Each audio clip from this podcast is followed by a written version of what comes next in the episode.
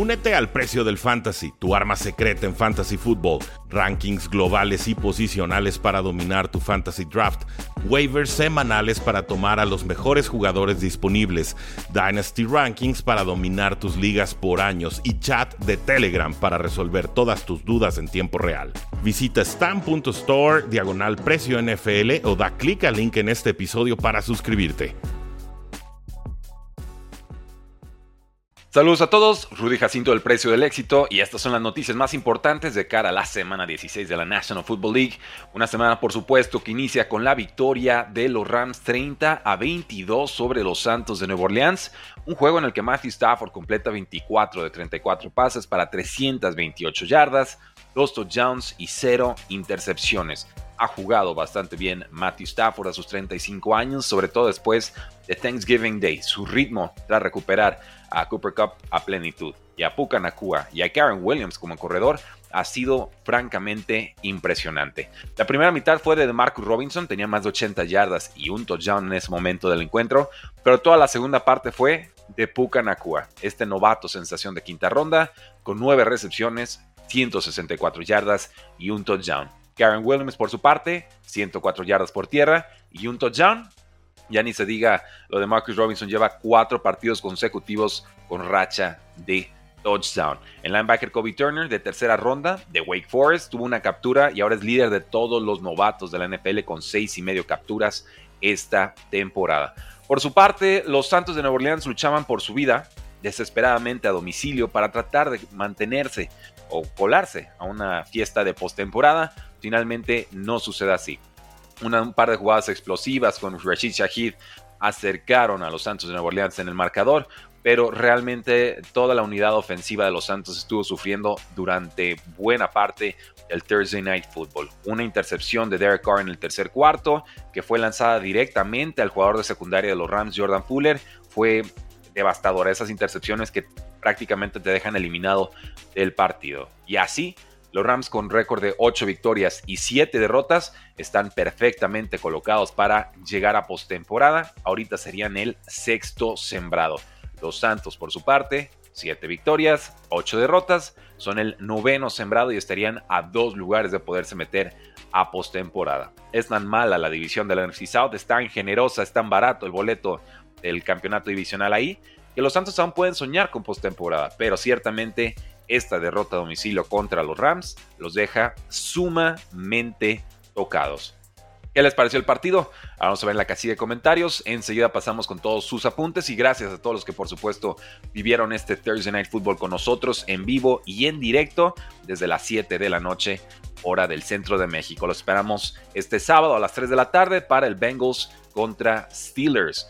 Y así llegamos a los posibles candidatos de trade en este eh, off-season. Evidentemente, hay equipos que sorprenden, hay equipos que decepcionan y hay equipos que tendrán que vender y reconstruirse para poder eh, plantearse un espíritu más competitivo en otras temporadas. Y aquí hay varios nombres que si bien han aparecido en otros años, creo que este podría ser el definitivo para muchos de ellos. Ahí les va. Brian Burns, el pass rusher de las Panteras de Carolina, lleva tiempo molesto con la franquicia. Los resultados este año son aún peores que en cualquier otro momento, diría yo, de la historia de esta eh, franquicia. Burns podría ser cambiado por primeras rondas, es uno de los mejores pass rushers de toda la liga, tiene 25 años y creo que va a haber muchos postores por sus servicios. Aún si se le está acabando su contrato de novato, no ha aceptado una, una firma de extensión contractual está en franca pelea con el equipo. Ya en su momento hizo protestas, holdouts en, pretemporada. Entonces, que no sorprenda aquí si ya de una vez por todas Brian Burns decide que eh, las pantallas de Carolina no van a estar en su futuro. Eh, Jonathan Allen, un dos veces tackle defensivo para el Pro Bowl, ya no quiere ser parte de una reconstrucción de los Washington Commanders y sinceramente no lo culpo. Parece que un divorcio en el offseason sería lo más probable y lo más benéfico para ambas partes. Y luego tenemos cuatro receptores de distintos grados de importancia. Ustedes deciden quién es más importante y por qué. Stephon Dix con los Buffalo Bills. Davante Adams con las Vegas Raiders. Dos de los mejores receptores en la liga, con 30 o más años, que han aparecido en rumores de trades durante toda la temporada, incluso por parte del off-season. Pues bueno, creo que ambos estarán buscando un nuevo escenario Evidentemente, si los Buffalo Bills logran algo importante en postemporada, Stephon Diggs estaría más inclinado a quedarse, pero no ha sido importante Stephon Diggs en esta racha de cuatro o cinco partidos consecutivos en los que los Buffalo Bills han mejorado en ataque. Con los 49ers, Brandon Ayuk, gran jugador, muchas yardas después de recepción. Brock Purdy y el equipo lo adoran, pero va a llegar a agencia libre y podría ser etiquetado y cambiado. ¿Por qué? Porque Brock Purdy ya no tarda en recibir un nuevo contrato y yo sí creo que va a estar cobrando arriba de los 40 millones de dólares eh, anuales. Entonces, muy bonito el espacio salarial que tiene San Francisco, pero de inmediato se lo van a acabar. Pueden darse el lujo de pagarle a un Divo Samuel que ahorita le pagan bien, pero un, tanto descontado. A un George Kittle que le pagan muy bien. Eh, a un Brandon Ayuk que le tendrían que dar este nuevo contrato. A un Trent Williams que es el más caro de su posición. A un Nick Bosa que también está entre los más caros, si no es el más caro de su posición. No puedes gastar en todos lados, en algún lado vas a tener que recortar. Y creo que los San Francisco 49ers, por primera vez en la era Brock Purdy, podrían hacerlo con Brandon Ayuk. Van a tener situaciones complicadas.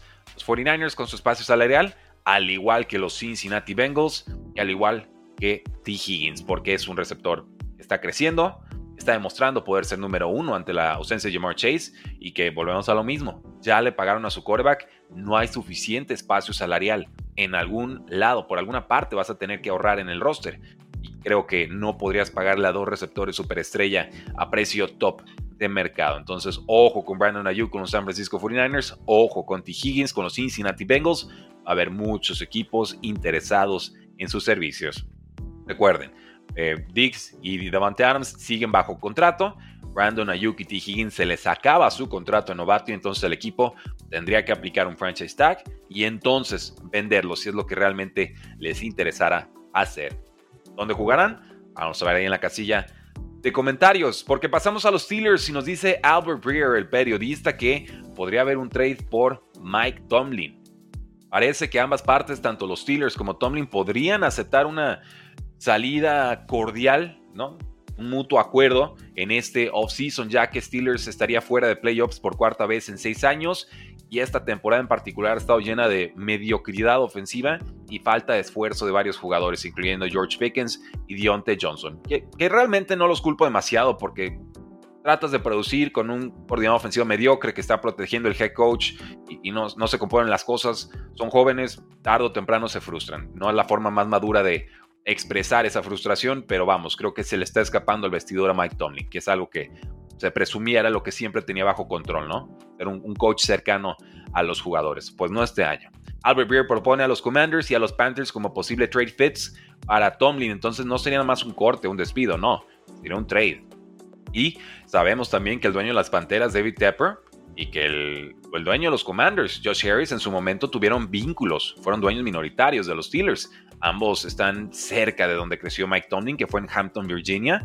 Y bueno, ¿por qué no pensar que Mike Tomlin pueda ser el nuevo head coach de Panteras o incluso de los Commanders? Propone Albert Beer que este trade costaría más que una primera ronda, ya que Mike Tomlin sigue con una buena edad, 51 años, y podría construir algo importante con ambas franquicias. ¿Pagaría yo una primera ronda por Mike Tomlin? No, sinceramente no la pagaría. Creo que la modernidad de NFL lo, lo ha rebasado en varias instancias pero vamos, hay equipos muy desesperados que quieren establecer una cultura y sí creo que Mike Tomlin te puede ayudar con eso. Entonces, si saliera Mike Tomlin de los Steelers por una primera ronda plus, ¿lo verías en Commanders, en Panthers o en otro equipo? Enseguida lo platicamos. Vamos con Baker Mayfield. Vamos con los Tampa Bay Buccaneers. Esta derrota de los Santos les queda de lujo. Es como mana pura para esta franquicia. Pero nos dice Bill Barnwell de ESPN que el futuro de Baker Mayfield con el equipo depende de cómo cierre la temporada. Y tiene sentido, ahorita son líderes divisionales, quedan tres semanas. Si logran colarse a postemporada, se queda Baker Mayfield porque ha producido bien en, el último mes. Si no llegan a lograrlo, si tropezara, todas las opciones estarían sobre la mesa. ¿Qué ha hecho Baker Mayfield? 63.5% de pases completados, 3.315 yardas, 24 touchdowns, 8 intercepciones, esto en 14 titularidades. El problema, el récord es de 7 victorias y de 7 derrotas. Eso sí, viene su mejor partido de la temporada, 381 yardas, 4 touchdowns contra los Packers a domicilio, callback rating perfecto. ¿Y qué le queda a los Bucaneros? Les queda Jaguars, les queda Saints y les queda Panthers. No son muchos duelos complicados, sobre todo si Jaguars no tuviera a Trevor Lawrence. Entonces, mi predicción sería que Baker Mayfield se quede y renueva por un muy decente dinero con los Bucaneros.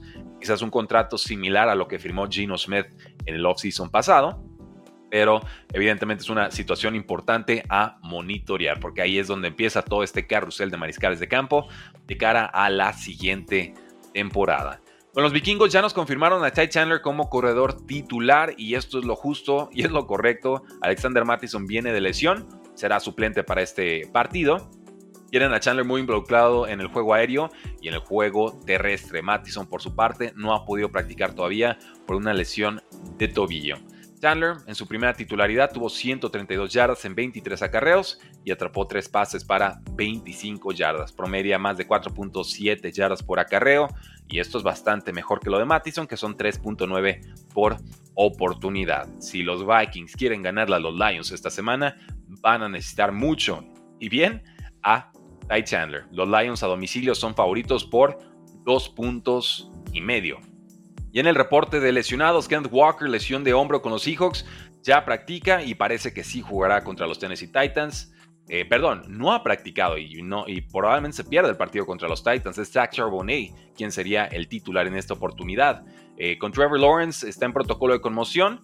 Parece que no jugará contra Tampa Bay. CJ Beathard sería su reemplazo.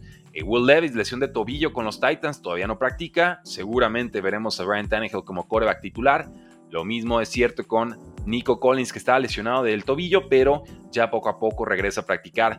Parece que sí jugaría contra los Cleveland Browns. Con los Dolphins, el receptor Terry Hill, lesión de tobillo, el corredor Devon Achan, lesión de pie. Ya practican, pero de forma limitada y están en duda sus participaciones para enfrentar a los Vaqueros de Dallas en este fin de semana. Y obviamente, ojo con todas esas bajas que tienen en la línea ofensiva. Yo por eso ya tomé a los Cowboys para ganar ese partido. En otras noticias, el receptor de Eagles, Devonta Smith, no ha practicado, lesión de rodilla. El receptor de Cardinals, Marquise Brown, lesión de pie, tampoco practica. El receptor de Chargers, Keenan Allen, descartado ya para semana 16. ¿Qué importa? Son los Chargers, la temporada está perdida. Los Commanders, con su corredor, Brian Robinson Jr., lesión disquiotibial, no ha podido practicar y no va a sorprender, pero bueno, igual lo menciono. El receptor de Packers, Christian Watson, lesión disquiotibial, no practica no creo que lo veamos en esta semana. Ya lo tienen, damas caballeros, ese es nuestro programa, nuestro podcast del día de hoy. Recuerden que vamos a tener esta transmisión el día de sábado a las 3 de la tarde hora del centro de México. Bengals contra Steelers. También tendremos el partido de las 3 de la tarde de Cowboys contra Dolphins el, el domingo. Y el lunes estaremos por supuesto en ese partido con sabor a Super Bowl de Ravens contra 49ers. Eso a las 7 de la noche hora del centro de México, por youtube.com, diagonal precio NFL, porque la NFL no termina y nosotros tampoco. Preci fuera.